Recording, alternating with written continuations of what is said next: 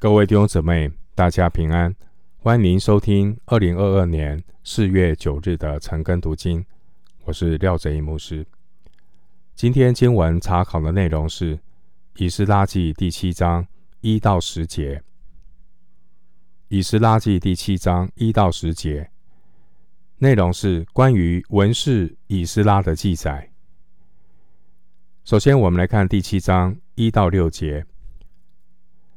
这事以后，波斯王亚达薛西年间，有个以斯拉，他是西莱雅的儿子。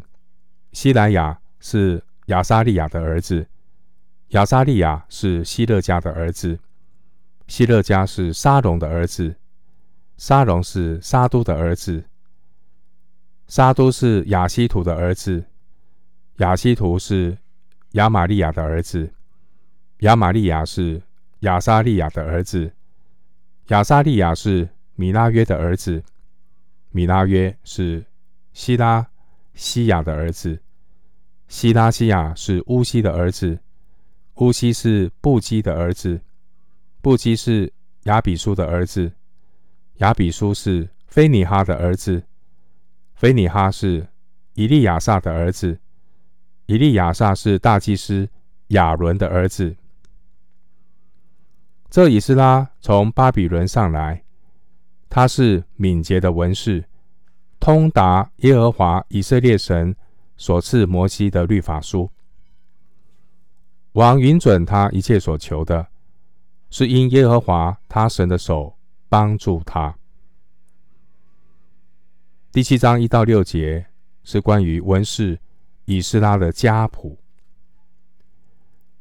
第一节经文说。这事以后，这事以后是指在圣殿重建完成之后，大约五十八年。经文第一节的亚达薛西，这是波斯王的称号。圣经中提到两位亚达薛西，刚刚读的这位亚达薛西王，并不是下令停止重建圣殿的亚达薛西。以斯拉记四章七节，这里的亚达薛西是指四章七节那位亚达薛西的孙子，历史称他是雅尔达薛西斯一世，他是在主前四百六十五年到四百二十四年执政。经文第一节的以斯拉，他是亚伦的后裔。以斯拉这个名字的意思是帮助。第一节的西莱雅，他是犹太人被掳时的大祭司。列王记下二十五章十八节。经文第一节提到希勒家，希勒家是约西亚王年间的大祭司。列王记下二十二章第四节。经文第二节提到沙都。沙都他是大卫王年间的祭司长。撒母耳记下八章十七节，在一到五节的家谱记载中，儿子的用法有时候是指亲生的儿子，有时候是指后裔。经文第六节形容这位以斯拉，他是敏捷的文士。所谓敏捷的。原文是迅速的、熟练的，意思是他熟悉律法，很快就能够做出判断。以斯拉是敏捷的文士，文士原文是抄写员。以斯拉可能是波斯宫廷里的文书官。在以斯拉之后，文士这个词。特别是指那些精通圣经、解释和教导律法的学者。犹太传统把以斯拉当作第二位摩西，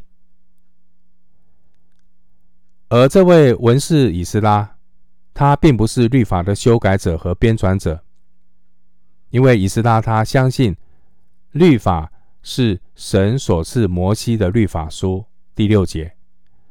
所以，只能考究遵行，绝不能够随意篡改。第十节，所以以斯拉记会反复的强调，这位文士以斯拉所做的一切，都是因为神的手帮助他，而背后真正的原因，和以斯拉他看重律法、尊重神的话有关。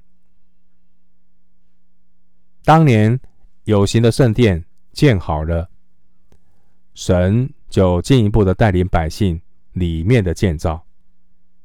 神借着文士以斯拉，把他的百姓带回到神话语的管理。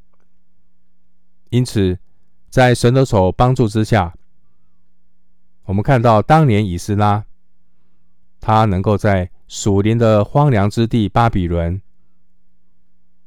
他还是能够这样的。通达耶和华以色列神所赐的摩西律法，成为神所使用的器皿，实在是难能可贵。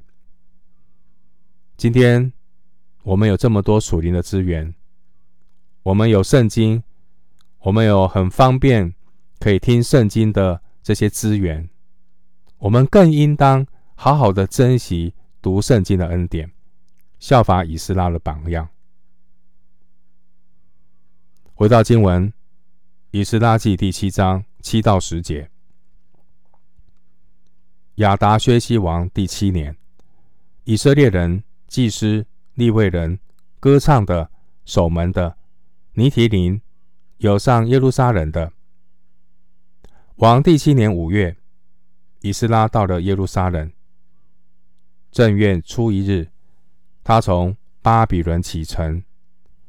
因他神施恩的手帮助他，五月初一日就到了耶路撒冷。以斯拉定制考究遵行耶和华的律法，又将律法典章教训以色列人。七到十节的内容是神带领各阶层的犹太人回国。经文第七节提到亚达薛西王第七年。时间大约是主前四百五十八年，圣殿当时候已经重建了五十八年，而第一批回归的百姓大都已经离世，而他们的后代属灵的光景也出现了许多问题，但上帝的手却从巴比伦与兴起在当中兴起的新一代的百姓。赐给这新一代的人一颗跟随以斯拉上耶路撒冷的心。第七节，从巴比伦到耶路撒冷，全程大约一千六百公里。经文第九节来看到这段回归的路程。第九节说，是这一年的正月初一日，也就是阳历的四月初。而第九节说，五月初一日是阳月的阳历的八月初，代表整个回归耶路撒冷的行程，都是在干旱炎热的夏天，在夏天中午不能赶路，所以他们要走四个月。第九节，经文第十节说，以斯拉定制考究。遵行耶和华的律法，考究的原文就是寻求。参考六章二十一节，历代志上二十二章十九节。以斯拉的考究圣经，后来犹太文士们就发展出米大士的一个释经法。米大士的释经法源自于“考究”这个词。文士以斯拉，他不是发表神话语的先知，他是一位解释应用神话语的文士。上帝给以斯拉的使命就是第十节，考究遵行耶和华的律法，又将律例典章教训以色列人。我们最后看一处经文，《约翰福音》第五章三十九节。你们应当查考圣经，因你们以为内中有永生。给我做见证的，就是这经。我们今天经文查考就进行到这里，愿主的恩惠平安与你同在。